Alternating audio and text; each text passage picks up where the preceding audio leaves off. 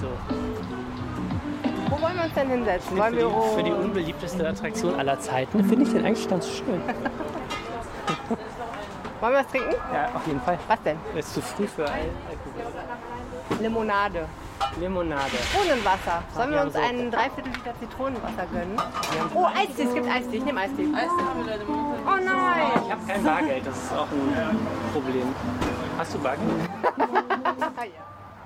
So, jetzt sind wir also am Stadtstrand. Über den reden wir auch gleich in unserem Podcast, ne? Weil es immer noch Kritik gibt. Ja, immer noch. Und ich finde für die unbeliebteste Attraktion seit äh, der Stadtgründung im Jahr 1288 ist es eigentlich ganz hübsch. Ja, wir werden gleich mal darüber reden, was eigentlich das Problem damit ist.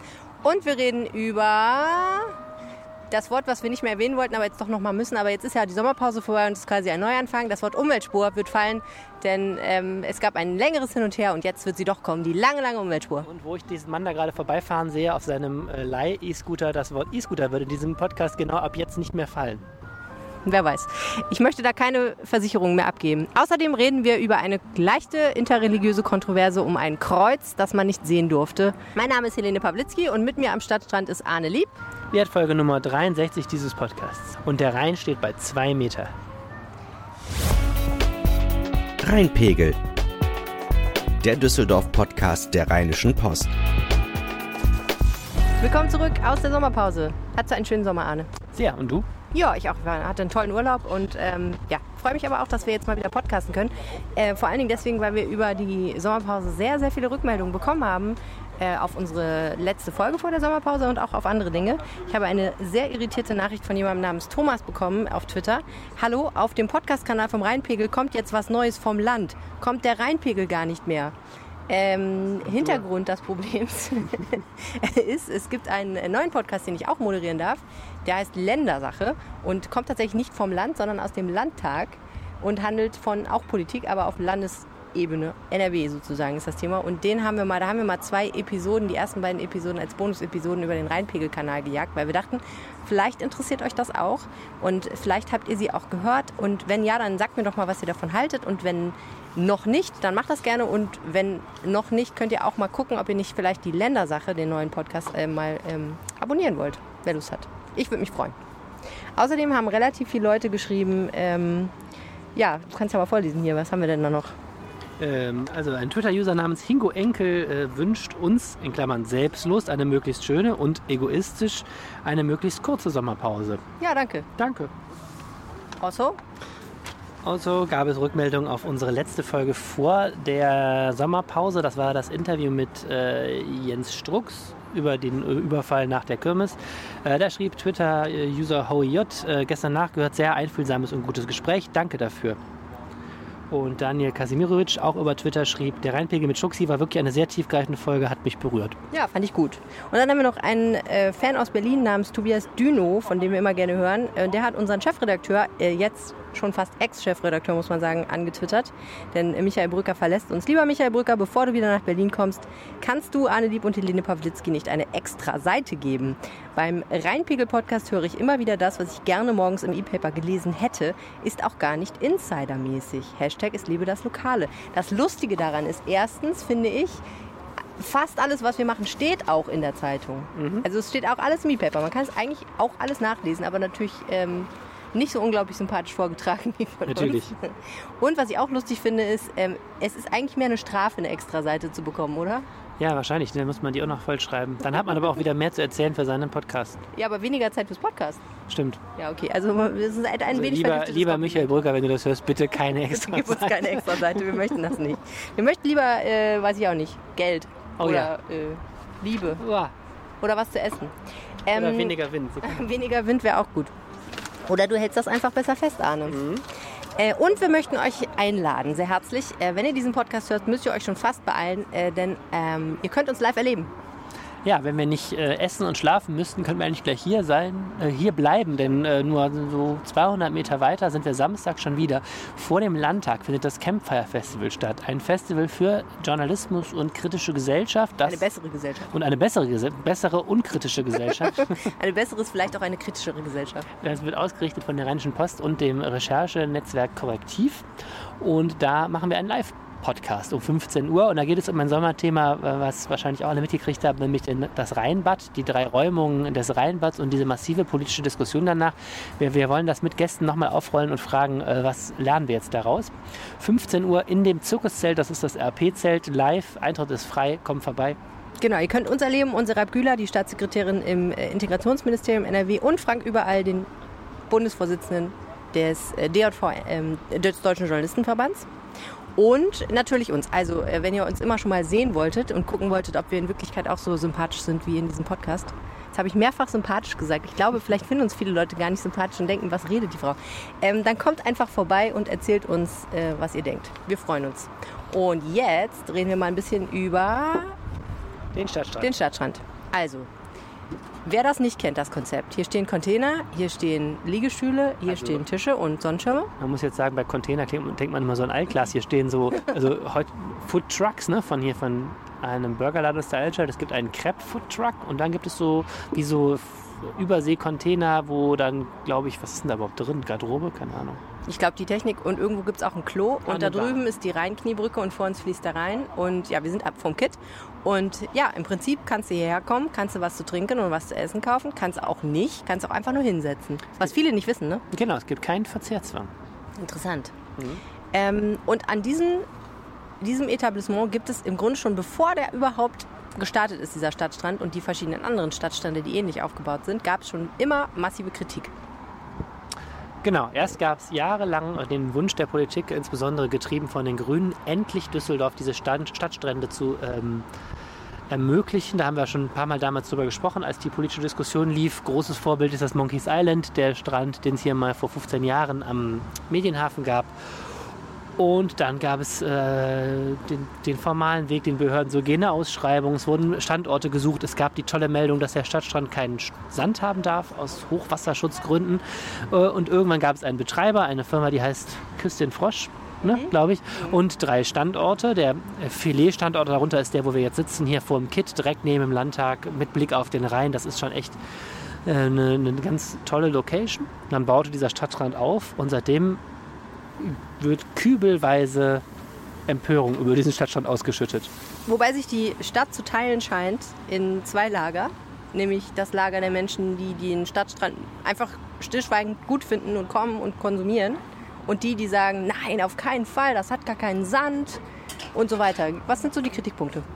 Also, ich habe äh, über den Stadtstrand gesprochen mit Marie-Agnes Strack-Zimmermann, der FDP-Chefin, die ärgerte sich, dass das einfach nicht, also erstens, dass das nicht in dieses Panorama hier passt. Die sagt, die Altstadt mit dem Kit hier auch. Ähm, und dieser Rheinuferpromenade sei ein absolut stimmiges Ensemble, wo sowieso schon viel Gastronomie ist, wo es einen, äh, eher einen tollen Blick auf den Rhein gibt und wo es auch äh, vom, vom Rhein aus ein tolles Panorama gibt. Da braucht man nicht Container hinstellen und die ganze Achse zumachen.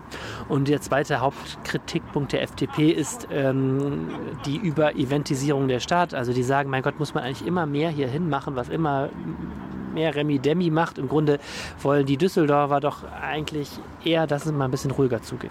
Ja, und äh, soll ich kurz die neueste Kritik erläutern? Bitte. Boah, hier riecht so lecker nach Crepe, ne? Ich meine, you had me at Crepe.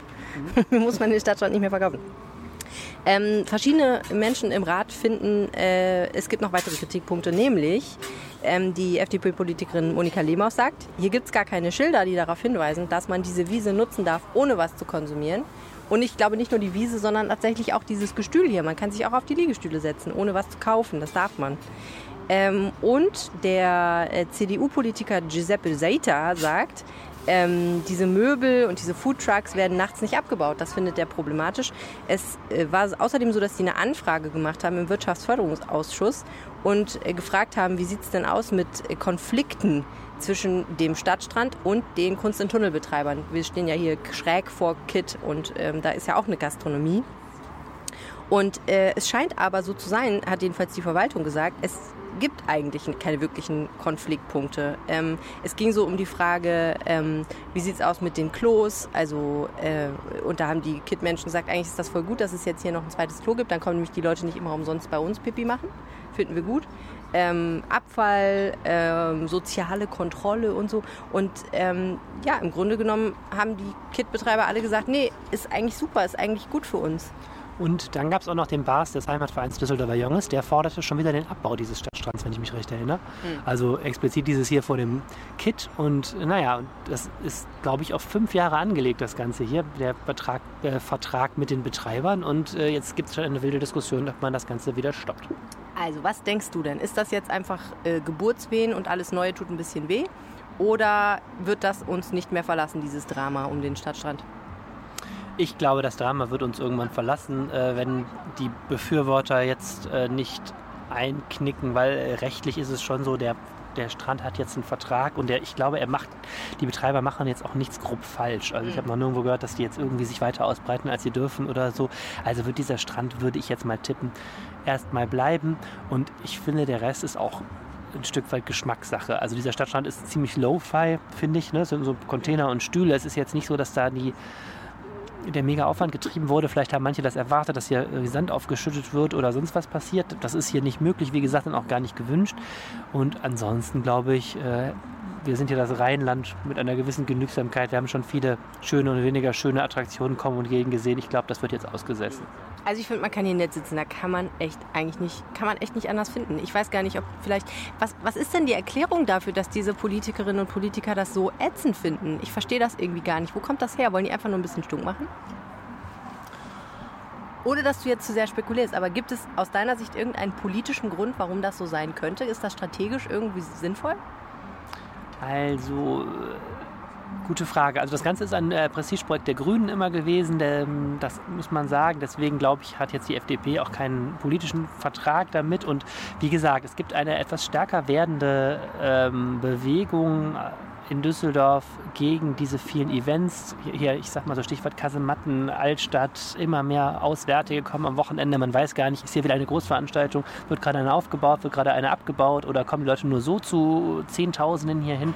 Und ähm, es gibt so eine gewisse Müdigkeit, was Events angeht. Ja. Und eben das Zweite ist wirklich, man kann eben darüber streiten, ist das jetzt wirklich ein Konzept, das man an der Stelle hier noch gebraucht hat. Ich finde, mhm. das ist schon auch ein Argument, dass man sagt, mein Gott, das ist ja sowieso eines der bekanntesten Ausgeh, äh, nicht Viertel, aber einer der bekanntesten Flaniermeilen in ganz Nordrhein-Westfalen, wo alle samstags mal die Rheinpromenade entlang gehen. Muss man da noch irgendwas hinstellen?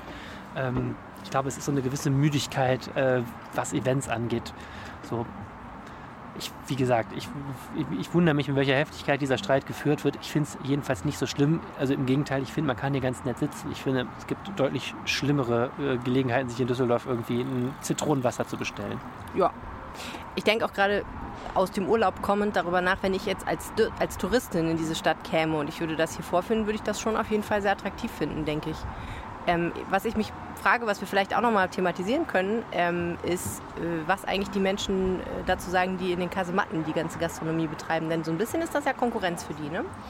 Das finde ich eigentlich nicht. Also bei dem Publikum, was wir jetzt hier haben, ich, ich finde, das sieht so mehr nach, ich meine, gut, wir haben jetzt auch frühen Nachmittag, das sieht mehr so nach Büromenschen aus, die nach der Arbeit noch irgendwie ähm, ein Biogetränk, die haben ja nur Biogetränke, haben wir eben gelernt, ein Biogetränk schlürfen gehen. Naja, ähm, nur weiß ich nicht, aber ja, viele auf jeden Fall. Also Kasematten ist ja, ohne jetzt jemand nahe treten, zu nahe treten zu wollen, eher so ein bisschen Remi-Demi. Äh, abends zum nachmittags eher auch Touristen orientiert. Ja, und so ein bisschen teilweise auch so mehr so gut bürgerlich, ne? Oder gut bürgerlich, ja, aber irgendwie, ich finde, es ist eine andere Zielgruppe. Ich glaube nicht, ja. dass so viele Menschen sich entscheiden, ob sie jetzt da hinten zur Quatsch oder Weißen Flotte gehen oder hier hin. Also es ist eher eine Alternative vielleicht. Okay.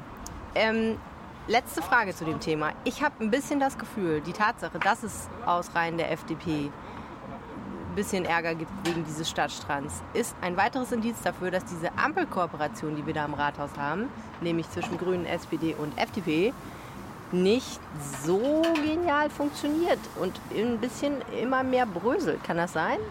Ja, wir werden es gleich äh, mal so richtig hören mit dem Brösel, wenn es um die Umweltspur geht. Die genau, ja das wäre jetzt meine Überleitung gewesen. Ja, politisch doch etwas noch, politisch noch brisanter ist als die Frage, ob wir hier einen Stadtstrand hinstellen. ähm, ja, wobei man ein bisschen aufpassen muss, diese wir haben ja ein Ampelbündnis aus SPD, Grünen und FDP und das zeichnet sich dadurch aus, dass die sich schon am Anfang nicht Koalition genannt haben, sondern Kooperation, um zu signalisieren, dass sie äh, so ein bisschen loser zusammenarbeiten wollen. Und wir haben einen Oberbürgermeister, der sowieso ein Freund von losem Zusammenarbeiten ist, der auch sehr, sehr große Probleme hat, äh, sich einzureihen, sondern zu einem einen eigenen Kopf hat. Und das führt dazu, dass man sich auch ja, manchmal, wenn man nicht anders kann, aber manchmal auch aus Kalkül oder Lust äh, sehr viel öffentlich streitet, ähm, was von der Tour de France über Ed Sheeran bis jetzt zu den Umweltspuren schon viele dramatische äh, äh, Gemengelagen produziert hat. Und so ist es auch mit dem Stadtstrand. Wenn die einen den gut finden, die anderen finden den doof, wird das auch öffentlich äh, in jedem Ausschuss ausdiskutiert. Also vorher hatte Düsseldorf ja eine schwarz-gelbe Mehrheit, also CDU, FDP. Da war das so, die haben das ausdiskutiert hinter verschlossenen Türen, da flogen dann die Fetzen und dann sind sie aber mit einer abgestimmten Meinung nach draußen gegangen, Hm. was das äh, Regieren in vieler Hinsicht stressfreier macht. Wir erleben einen sehr offenen demokratischen Disput und also manchmal Das hast finde du ich schön gesagt. manchmal finde ich es echt äh, äh, erhellend, manchmal ist es auch ein bisschen nervig. Okay. Du hast gerade ja schon angesprochen, es gibt in dieser Ampelkooperation tierischen Ärger um die Umweltspur. Wir rekapitulieren. Es gibt bereits zwei kürzere Umweltspuren in der Stadt und es war von Anfang an angedacht eine sehr lange Umweltspur, die sich quasi einmal quer durch die ganze Stadt zieht, von Norden nach Süden. Ne? Was bisher, einzurichten. was bisher geschah. Genau. Es gab, eine, ähm, es gab eine Sondersitzung im Januar, da wurden drei Umweltspuren ähm, im Grundsatz beschlossen. Zwei sind im Frühjahr eingerichtet worden. Das sind diese kurzen Stücke über Merowinger Straße und Prinz-Georg-Straße, die uns hier schon mehrfach beschäftigt haben. Und damals wurde aber auch gesagt, naja, eigentlich muss man auch mal wirklich konsequent überlegen, ob manchmal so eine Umweltspurachse durch die ganze Innenstadt macht. Und da das viel aufwendiger ist und weil man erstmal auch äh, die Erfahrung mit der kleineren Spur wahrscheinlich abwarten wollte, hat man damals entschieden, eine Achse zu prüfen. Wenn du von der A46 kommst und fährst die Ausfahrt Universität ab, dann bist du am Südpark. Da soll die starten. Dann geht die weiter im Grunde ein ganzen Stück Richtung Innenstadt. Da kommt dann irgendwann, querst du den Lastring, Witzelstraße, dann kommt Erasmusstraße, Corneliusstraße, Berliner Allee. Dann bist du an dem Kühlbogentunnel. Und auf der anderen Seite soll es weitergehen. Dann Ja. äh, Ziel ist bis zum Nordstern, also richtig weit raus ans nördliche Ende der Innenstadt im Grunde. So, und jetzt, ähm, jetzt lagen eben die Pläne vor. Die Verwaltung hat das jetzt ein halbes Jahr vorbereitet. Und dann kamen jetzt diese Pläne ans Tageslicht für die ersten Teilstücke. Das heißt, das Stück von der A46 Ausfahrt Südpark bis zum ähm, Lastring ungefähr. Und auf der anderen Seite äh, Fischerstraße ein Radweg jeweils nur in Fahrtrichtung Innenstadt. Also das ist wirklich nur das erste Stück von dieser Umweltspur. Sinn der Sache ist, Fahrverbote für Diesel zu verhindern. Das muss man immer dazu sagen. Also, die Luftwerte sind zu schlecht in Düsseldorf und die Umwelthilfe hat geklagt und gesagt, die Stadt muss etwas dafür tun, dass die Luftwerte besser werden. Und, Und, und das, also eigentlich zuständig für die Luftreinheit ist die Bezirksregierung, eine äh, Mittelbehörde des Landes. Das heißt eigentlich ist unter Druck das Land NRW. Deswegen muss man sagen, das CDU-geführte Landesumweltministerium findet diese Umweltspuren auch gut. also auf jeden Fall, irgendwer muss jetzt mal dringend was dafür tun, dass diese Stadt eine bessere Luft bekommt. Und die Umwelthilfe hat gesagt, eigentlich müsstet ihr vielleicht auch Fahrverbote einführen für Dieselautos. Das wollte aber keiner so richtig. Genau, diese Klage liegt jetzt beim Oberverwaltungsgericht in Münster. Ähm, das ist noch nicht die letzte Instanz. Ähm, Im Herbst wird also wieder eine Entscheidung dazu erwartet. Ähm, ich vermute, die wird noch keine, egal wie sie ausfällt, keine sofortigen Auswirkungen haben. Aber im Grunde, sagen wir mal, die, die Schlinge zieht sich zu. Und, Und, aber um das Gericht positiv zu beeinflussen, Genau. im Sinne von zu sagen, wir machen alles, was wir können, gibt es jetzt eben diese Umweltspur. ja, du musst dir vorstellen, ähm, die äh, Bezirksregierung muss einen sogenannten Luftreinhalteplan auflegen. Also den gibt es jetzt schon und der wird immer wieder fortgeschrieben oder modifiziert.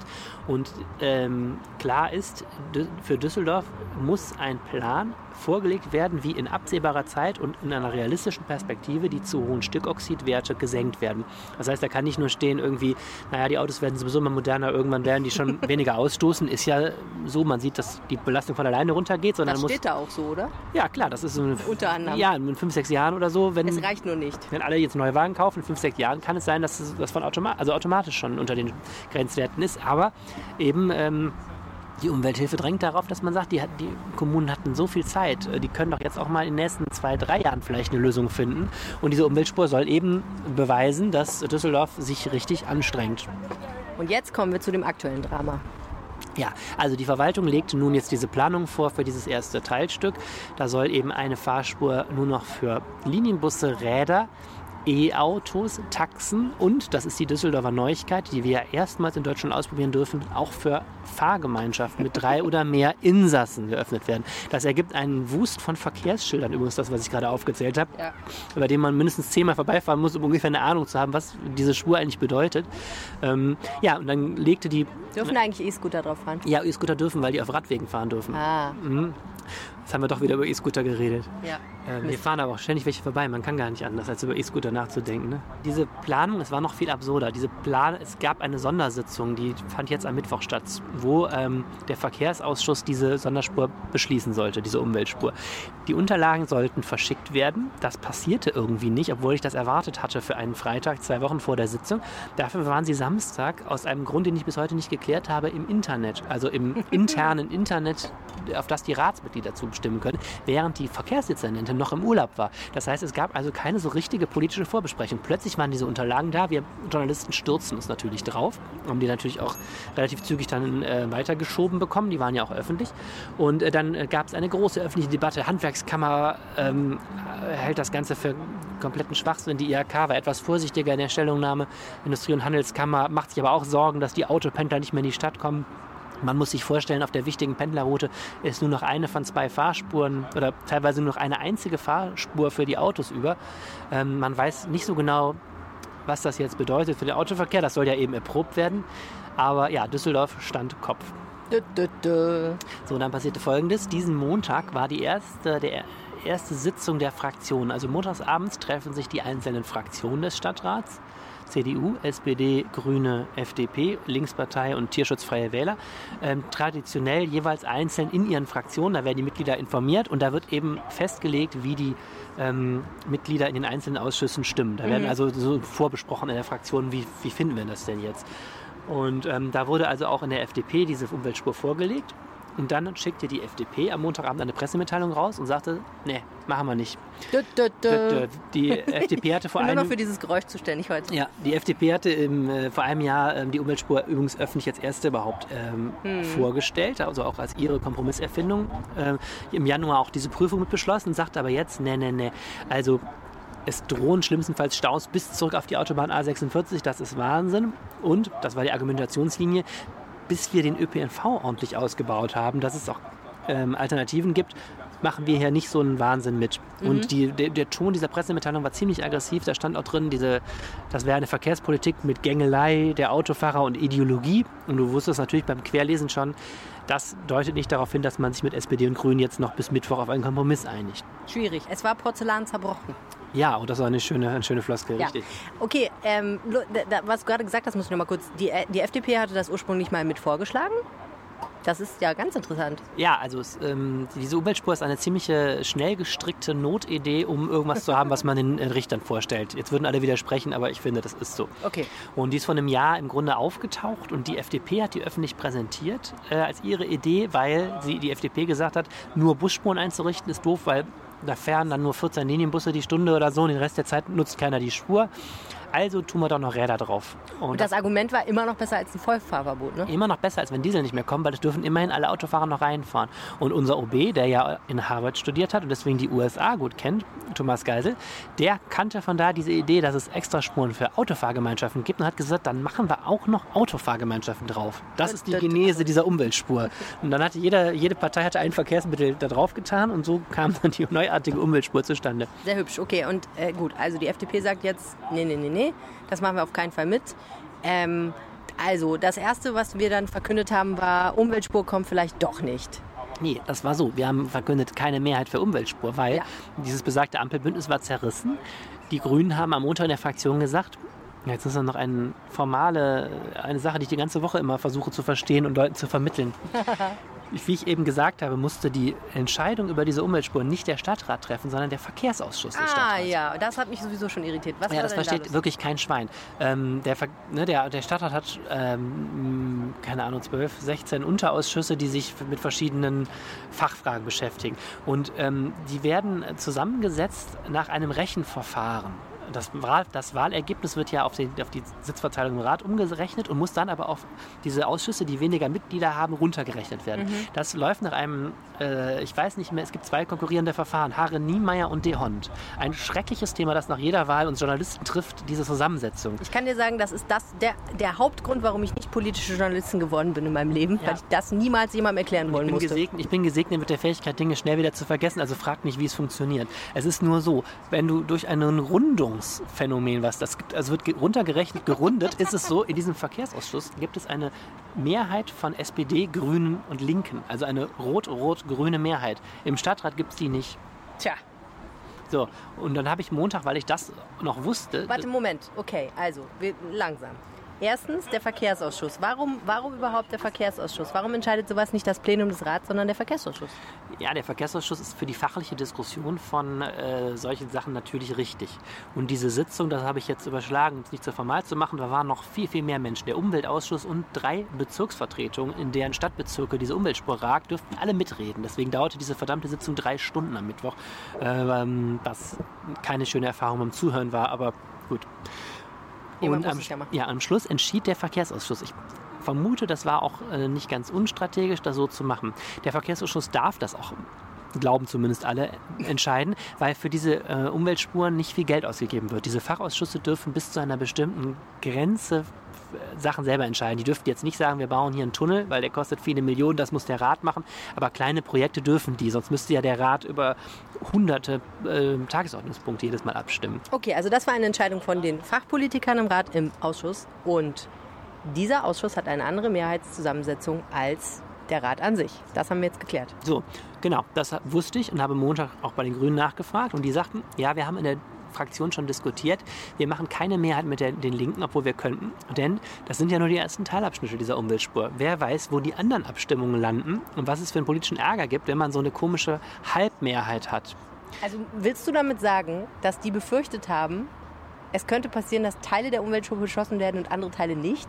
Ja, oder dass jetzt der Stadtrat, was man auch sich mal überlegen könnte, die ganze Entscheidung nochmal an sich zieht. Also weil äh, man weiß ja nicht, was bei der Gemeindeordnung in den Tiefen dann noch für Möglichkeiten sind, wenn man es wirklich wollte. Dazu kommt, das darf man auch nicht vergessen, ähm, diese, dieses Ampelbündnis im Stadtrat hat einen ganz großen Charme, nämlich dass es so lagerübergreifend ist. Wenn du die FDP für so ein Umweltprojekt im Boot hast, hast du die Wirtschaftsverbände schon mal etwas ruhig gestellt. Die CDU lehnt diese Umweltspur ziemlich deutlich als Stauspur ab, hätte die FDP aber mitgestimmt hätte man gesagt, ja, selbst die wirtschaftsnahe FDP will das ja. Jetzt hast du das Problem, CDU und FDP, der bürgerliche Block, schreien CETA und Mordio und auf der anderen Seite hast du eine sehr schwache rot-rot-grüne, also linke Mehrheit. Das heißt, ähm, das heißt, die, äh, die Zustimmung oder die gefühlte Zustimmung äh, in, der, in der Stadtgesellschaft ist erheblich geringer für diese Spuren.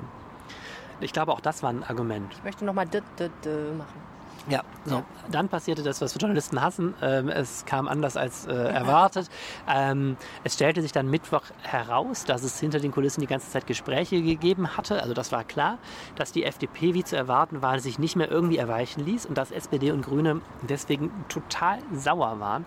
Die hatten noch überlegt, diese Sitzung zu verschieben und die FDP zu beknien. Da war eindeutig, die FDP will es halt nicht und ist auch mit einem derartigen Kavums in die Öffentlichkeit gegangen, dass die jetzt auch nicht mehr da rauskamen und auch gar nicht wollten. Ähm, also hat man gesagt, pass auf, verschieben brauchen wir die Sitzung nicht, da ändert sich in einem Monat auch nicht mehr. Wir lassen das jetzt einfach abstimmen. Mutig. Ja, und die Linkspartei wiederum ähm, ist, hat, ist von den verkehrspolitischen Positionen eigentlich noch viel äh, ja, äh, autounfreundlicher. Und die hatte einen Änderungseintrag eingebracht und hatte gesagt, wir wollen, dass die Autos in Form von Fahrgemeinschaften da gefälligst von den Spuren wieder runtergehen. Da hat Geisel gesagt, das ist mit ihm nicht zu machen.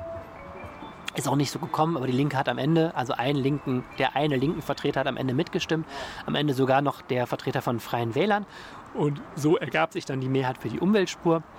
Und jetzt wird sie in den Herbstferien aufgetragen und wir sind sehr gespannt, ob das äh, Stauchaos kommt oder nicht kommt. Was für ein Drama. Eine Sache muss man noch erzählen, weil die wichtig ist. Es gab aber noch eine einhellige Beschlusslage im Ausschuss, also auch inklusive CDU, inklusive FDP. Alle, alle, alle wollen jetzt mehr ÖPNV, mehr Ideen, damit die Pendler anders in die Stadt kommen. Die CDU hat einen Änderungsantrag noch vorgebracht. Es wird jetzt geprüft, ob der Messeparkplatz kurzfristig zum Park-and-Ride-Parkplatz werden kann, damit zumindest außerhalb von Messezeiten Leute da parken können. Es werden also jetzt tausend Sachen geprüft. Ich bin etwas skeptisch, ob das alles so schnell geht, weil erfahrungsgemäß diese Prüfungen doch etwas dauern. Aber irgendwie ist Düsseldorf gerade zumindest gefühlt nicht nur eine Klimanotstandskommune, sondern plötzlich auch eine ÖPNV- äh, und Radverkehr liebende Kommune. Äh, auch wenn über die Umweltspur die Meinungen auseinandergehen. Zumindest äh, emotional ist da vieles in Bewegung, sicherlich auch mit Sorge vor diesem Gerichtsurteil. Spannend wird es natürlich, ähm, wenn es ans Geld geht, denn das, was auch immer kommen wird, was den ÖPNV stärkt, wird verdammt teuer werden. Und wir haben auch noch Wahlkampf gleichzeitig, der jetzt beginnt.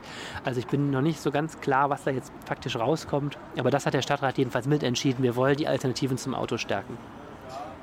Wenn sowas auf Bundesebene passieren würde, ne, so ein politisches Theater, dann würden ja alle sofort Neuwahlen schreien.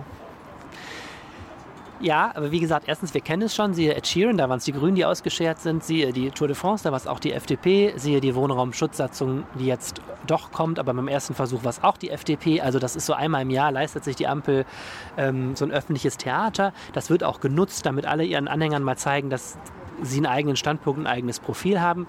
Der Fraktionschef der FDP, Manfred Neuenhaus, hat noch im Stadtrat ganz deutlich den Partnern, Ampelpartnern gesagt, dass er doch natürlich mit denen zusammenarbeiten will. Das lässt jetzt vor der Wahl keiner mehr Platz in dieses Bündnis, so zumindest Stand heute.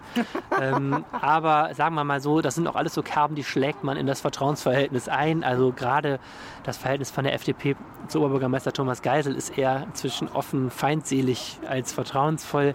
Ähm, das ist alles keine einfache Zusammenarbeit. Aber wie gesagt, die ist auch in der Schlusslinie. Die FDP wird jetzt Ende September ihren OB-Kandidaten, beziehungsweise es wird aller Voraussicht nach eine OB-Kandidatin, nämlich Marie-Agnes Strack-Zimmermann, aufstellen. Ab da wird man eh ähm, immer weniger die Chance haben, ähm, nochmal gemeinsam was auf die Kette zu kriegen. Insofern, dieses Bündnis äh, geht eh seinen letzten Tagen entgegen, außer natürlich, es wird nach der Wahl fortgesetzt. Wie unglaublich routiniert du das so siehst. So einfach so, ach, wird schon alles hinhauen. Machst du dir gar keine Sorgen hier um diese schöne Stadtgesellschaft, dass sie so zerstritten ist? wir waren ja jetzt auf der politisch-analytischen Ebene. da werde ich immer, da Emotional bist Da werde ich immer so zynisch emotionslos. Ich finde für die Stadt. Zynisch will ich nicht gesagt haben, aber ich fand das, ja, ich finde das bemerkenswert, dass du sagst, oh, ich ja, finde das. Äh, Shit happens. Ich habe da heute, äh, heute Morgen beim Radfahren länger drüber nachgedacht und bin zu dem Ergebnis gekommen.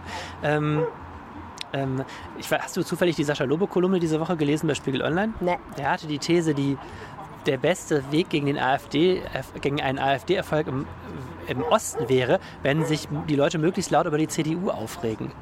Weil dann die Anhänger der CDU oder die tendenziell konservativen oder rechten Wähler merken, dass die, die CDU vor den Linken verteidigen müssen und dann die CDU wählen. Ah, verstehe. Das war ein bisschen durch die Brust ins Auge, aber was, äh, jetzt um es mal auf Düsseldorf zu übertragen, ich, ich finde diese offenen, offen geführten Debatten, die wir hatten, sei es das Open-Air-Gelände, sei es ähm, die Umweltspur, klar sind die zugespitzt, klar wird da auch viel im Social Media immer irgendwie gehetzt und geschimpft, aber andererseits, es wird zumindest, dadurch, dass sich die Politik nicht in, hinter verschlossenen Türen einig ist, zumindest sehr viel, sehr offen debattiert. Es werden sehr viele Standpunkte ähm, auf den Markt geschmissen, an denen man sich abarbeiten kann. Und ähm, ich finde das eigentlich auch immer mal ganz wohltuend. Stimmt, das ist ein cooler Standpunkt. Das, das finde ich interessant. Guter Input. Danke. Gerne. Food for thought, Arne. Jetzt muss ich auch beim Radfahren drüber nachdenken. Ja. Helene, du hast einen Text geschrieben. Ja, manchmal mache ich das. du hast nicht nur einen Text geschrieben, aber zu einem möchte ich gerne dich befragen. Es waren zwei. es waren zwei. Es gab noch einen Nachdreh. Aber ja, frag mich ruhig. Ja, es gab einen Text und einen Folgetext, okay? Richtig. So, so genehm. ja. Äh, es geht darum, ähm, in einer Kirche in Düsseldorf wurde ein Kruzifix verhüllt und das gab einiges Aufsehen. Genau, also ich war im Gottesdienst. Damit fängt die Geschichte an. Ich wandere also am Morgen in die Kruppstraße, in die Christuskirche, setze mich dahin, freue mich meines Lebens äh, und hoffe auf ein spirituelles Erlebnis und äh, lerne als erstes, äh, es ist der Israel-Sonntag. Ich wusste nicht, dass es das gibt als alte Protestantin, aber gibt es. Das ist ein Jahr im ein, ein, ein Sonntag im Kirchenjahr der evangelischen Kirche, der dafür da ist, der, des Verhältnisses von Christen und Juden zu gedenken und es zu verbessern und miteinander zu reden und in Austausch zu kommen. Und zu diesem Behufe hatte die Pfarrerin dieser Kirche, der Emmaus Kirchengemeinde und der Christuskirche eben, äh, den jüdischen Chor, also den Chor der jüdischen Gemeinde in den Gottesdienst eingeladen. Der saß da auch schon bereit und auf der anderen Seite äh, der Kirche saß die Gemeinde. Und vorne, wo man normalerweise ein Kruzifix sieht, also ein Kreuz mit einem hängenden Jesus dran, war äh, eine unförmige schwarze Masse und da dran pappte ein Davidstern aus Pappe. Und da haben sich natürlich erstmal alle gewundert. Was ist da los? Warum kann man das Kreuz nicht sehen? Also unförmige schwarze Masse? Was, was also das Kreuz war mit einem schwarzen, dicken Tuch verhüllt, okay. dass man es nicht sehen konnte. Und da drauf hatte jemand einen Davidstern aus gelber und grauer Pappe ge gepinnt. Wurde denn in dem Gottesdienst darauf irgendwie hingewiesen? Ja, direkt am Anfang hat die Pfarrerin gesagt, äh, sie wundert sich bestimmt, warum man das Kreuz nicht sieht. Und ähm, äh, sie hat das dann so erklärt, die, äh, der Chor der jüdischen Gemeinde war im vergangenen Jahr schon mal zu Gast gewesen Und daraufhin hatte es offenbar Diskussionen in der jüdischen Gemeinde darüber gegeben, ob das denn so dass seine Richtigkeit haben kann, dass ein Chor einer jüdischen Gemeinde in einer Kirche unter einem Kreuz auftritt und singt. Und es hat auch offenbar Fotos gegeben, die gemacht wurden von Chormitgliedern und das Kreuz war da auch drauf. Und das, sagte die Pfarrerin, habe einigen Menschen nicht so gut gefallen, weswegen sie zum Rabbiner gegangen sei und mit dem ein Gespräch geführt habe darüber, was man denn jetzt machen könne, damit der Chor ohne Probleme auftreten kann in der Kirche. Und äh, sie seien zu dem Ergebnis gekommen, dass man ja das Kreuz verhüllen könne. Und dann hat sie noch gesagt, dass die Kirche, diese Christuskirche, ursprünglich mal sowieso ohne Kreuz geplant gewesen sei. Und dass man sich jetzt halt einfach mal vorstellen würde, der Wille des Architekten habe sich durchgesetzt und das gäbe halt kein Kreuz in dieser Kirche. Und das hat einigen Leuten nicht sehr gut gefallen. Ah, in dem Gottesdienst schon nicht? Ja, ja. Vor mir saß eine Frau, so zwei Reihen, die hat sofort gesagt, das ist nicht gut und hat, also hat laut eigentlich, also jetzt nicht mega, dass sie da rumgebrüllt hätte, aber hat sehr deutlich ihrem Missfallen darüber Ausdruck verliehen und den Kopf geschüttelt und gesagt, nein, nein, das findet sie nicht gut. Und ähm, ich habe da gesessen und gedacht, ich wollte eigentlich nur in die Kirche gehen. Jetzt überlege ich, das ist eigentlich ein Thema für uns, für die Rheinische Post. Und dann hast du am Montag nachgefragt. Ja, also als erstes habe ich mal nach dem Gottesdienst diese Frau gefragt, ähm, warum sie sich so aufgeregt hat, weil ich sicher gehen wollte, dass ich mich da nicht verhört habe. Und sie hat dann auch nochmal sehr laut und deutlich gesagt, sie findet das nicht gut, dass ein äh, jüdischer Chor in eine Kirche kommt und fordert, dass das Kreuz verhüllt ist. Das ist ihr Symbol ihres Glaubens und das gehört dazu. Und ähm, sie, dann hat eine andere Frau sich eingemischt und gesagt, nein, das ist doch ganz richtig so, man muss auch mal tolerant sein, gerade gegenüber den Juden. Das wäre schon in Ordnung. Ähm, und warum bist du nicht einfach gegangen, wenn es dir nicht gepasst hat? Und da hat die erste Frau gesagt, weil man nicht geht, bevor man nicht gesegnet ist. Was ich auch einen interessanten Aspekt fand. Man holt sich also irgendwie den Segen ab und geht dann nach Hause. Ähm, auf jeden Fall ähm, war das dann so, Genau, ich habe dann am Montag mal versucht äh, zu telefonieren. Äh, die Pfarrerin, die den Gottesdienst gehalten hat, war leider im Urlaub, aber ich habe ein Statement von der Kirche bekommen. Ähm, und ähm, die haben halt gesagt, es war so, dass wir das relativ dass die Fahrerin das alleine entschieden hat und, zwar, und sie musste das relativ zügig und kurzfristig tun. Deswegen konnte sie sich dann nicht mehr absprechen mit dem Presbyterium, also mit dem Gremium, was ähm, in der Kirche den Hut auf hat und solche Sachen normalerweise entscheidet. Und ähm, es war eben so, dass der dringende Wunsch bestand, dass dieser Chor da auftritt, um eben auch das gute Verhältnis dieser Gemeinde zur jüdischen Gemeinde zu pflegen. Und das sei eben der Kompromiss gewesen. Aber man könne auch irgendwie verstehen, ähm, dass das nicht manchen Leuten nicht so gut gefällt und dass im nächsten Jahr müsse auf jeden Fall eine andere Lösung gefunden werden. Und dann habe ich den Verwaltungsvorstand der jüdischen Gemeinde angerufen, mhm. Michael Sentai Heise, und den gefragt, was da los war. Und der war erstmal total verwirrt, weil der wusste von gar nichts. Und das fand ich interessant, weil man würde ja denken, wenn die jüdische Gemeinde fordert, dass ein Kreuz verhüllt ist, weiß der Verwaltungsvorstand Bescheid.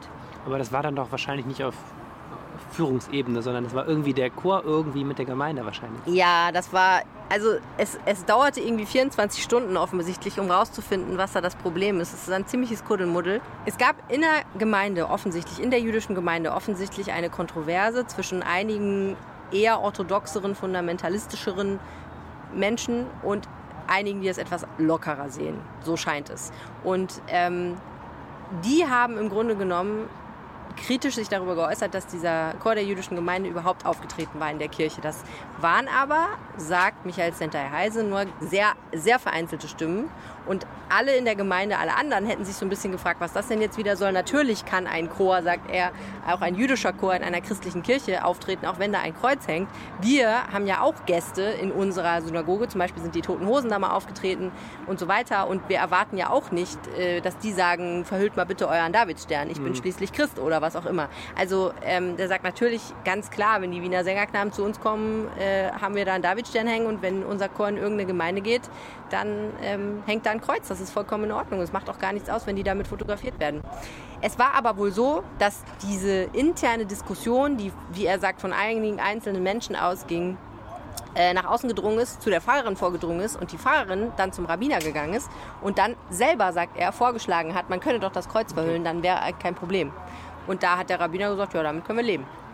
Und das war dann im Prinzip, äh, wie es gekommen ist. Also ein ziemliches Missverständnis. Was ich daran spannend fand, war eigentlich, dass es ja immer problematisch ist mit interreligiösem Dialog. Ne? Also es, es, geht ja immer um, es geht ja immer um was. Ja, total. Also es geht um das Allerheiligste und es geht um die fundamentalen Fragen des Lebens, da gibt es ja eigentlich fast keine Einigung, muss man sagen. Das heißt, Dialog ist immer auf der Basis von, das, was ihr da glaubt, halten wir nicht ganz für richtig, aber ist okay. Wir tolerieren das. Aber das ist ja dann dieses klassische, oft bemühte Thema Respekt, was man momentan immer so hört. Ähm, der Respekt geht verloren. Ich finde, das ist auch eine Frage von Respekt, die da eine Rolle spielt. So wie du es zumindest erzählst, ist es ja äh, in dem Fall auch eine äh, Auseinandersetzung, wo es verschiedene Meinungen gibt, aber wo insgesamt der Ton auch zwischen den, zwischen den Gemeinden und ähm, den Beteiligten ja eigentlich auch ganz konstruktiv ist, oder? Ja, ja, total. Also eigentlich gibt es gar keinen Streit, aber es war halt so interessant, diese Stimmung in diesem Gottesdienst zu erleben. Weil als klar war oder als suggeriert wurde, der Chor würde nur unter der Bedingung auftreten, dass dieses Kreuz verhüllt war, da war klar, an diesem Tag wird es da keinen konstruktiven mhm. Dialog mehr geben. Und es gab dann auch ein gemeinsames Kaffeetrinken, aber da sind halt viele Gemeindemitglieder auch nicht hingegangen. Mhm. Und ähm, da kann eben sehr schnell sehr viel kaputt gehen. Und da hat man dann nochmal gemerkt, wahrscheinlich haben die Pfarrerin und die Rabbiner oder der Rabbiner das äh, total in aller Unschuld entschieden. Ja. Man kann auch einfach das Kreuz füllen, kein Problem, fertig. Ja. Dann sind auch die fundamentalistischsten Kritiker mundtot gemacht. Ja. Aber die Konsequenz war halt so immens problematisch. Also es gab einige Leute, die wirklich richtig wütend darüber waren. Und es gab innerhalb der christlichen Gemeinde ja auch Diskussionen. Und ähm, ja, also ich fand das spannend, weil da, weil da so schnell so viel kaputt gehen kann. Ich habe einen Kommentar darüber geschrieben und geschrieben, ich, ich glaube, es ist total wichtig, dass wir tolerant miteinander umgehen und interreligiöser Dialog funktioniert nur, wenn wir das total ma so machen. Aber man muss natürlich auch eine Grenze ziehen und ein Kreuz zu verhüllen. Also zu verlangen, dass der andere sein, sein Symbol verdeckt, sonst rede ich nicht mit dir, sonst komme ich nicht. Das geht natürlich nicht, das ist klar. So. Und wenn, so war das nicht, aber so wurde das eben suggeriert und ähm, ja, das ist halt, das ist, also das ist, so funktioniert es nicht. Was ich aber auch glaube ist, so ein Krach und so eine Reibung und so ein bisschen Stress um sowas ist, kann ja auch dazu führen, dass man was darüber lernt, wie man so einen Dialog führen sollte und kann auch dazu führen, dass man, naja, also ohne Reibung lernt man halt nicht, nicht so viel übereinander. Ne? Ja. Und ich glaube, könnte sein, dass naja, ich glaube, einige Leute sind da jetzt sensibler als vorher, denke ich mir mal. Dafür, was man besser nicht mit Tüchern verdecken sollte. okay, wir haben unser Zitronenwasser ausgetrunken. Oh ja. Und äh, werden es, mein Gott, von dem immer windigeren Sandstrand über die, das ist ja so windig ein Sandstrand, das wurde überhaupt noch nicht öffentlich kritisiert. Hast du den gerade Sandstrand genannt? Habe ich jetzt Sandstrand gesagt? am nicht sandigen Stadtstrand, am wiesigen Stadtstrand Genau. Wir machen jetzt mal Schluss und äh, begeben uns in weniger windigere Gewässer. Wenn ihr Lust habt, uns live zu erleben, kommt aufs Campfire Festival. Am Samstag um 15 Uhr sind wir da, aber es gibt auch noch viele andere tolle Programmpunkte. Und wenn ihr uns in der Zwischenzeit was sagen wollt, äh, schreibt uns eine Mail an düsseldorf mit ue.rheinische-post.de. Ihr könnt uns auch antwittern. Ich heiße Ed Arne Lieb und Helene heißt Ed Helene Pawlitzki. Genau, oder ihr könnt uns auf den Anrufbeantworter sprechen. Die Telefonnummer ist 0211 9763 4164. Findet ihr auch in den Shownotes. Wir freuen uns, wenn ihr uns eine Nachricht hinterlasst und wir spielen die dann auch im Rheinpegel vor. Und das war der Rheinpegel für diese Woche. Tschüss. Tschüss. Mehr im Netz. Alle Nachrichten aus der Landeshauptstadt findet ihr auf rp-online.de slash Düsseldorf.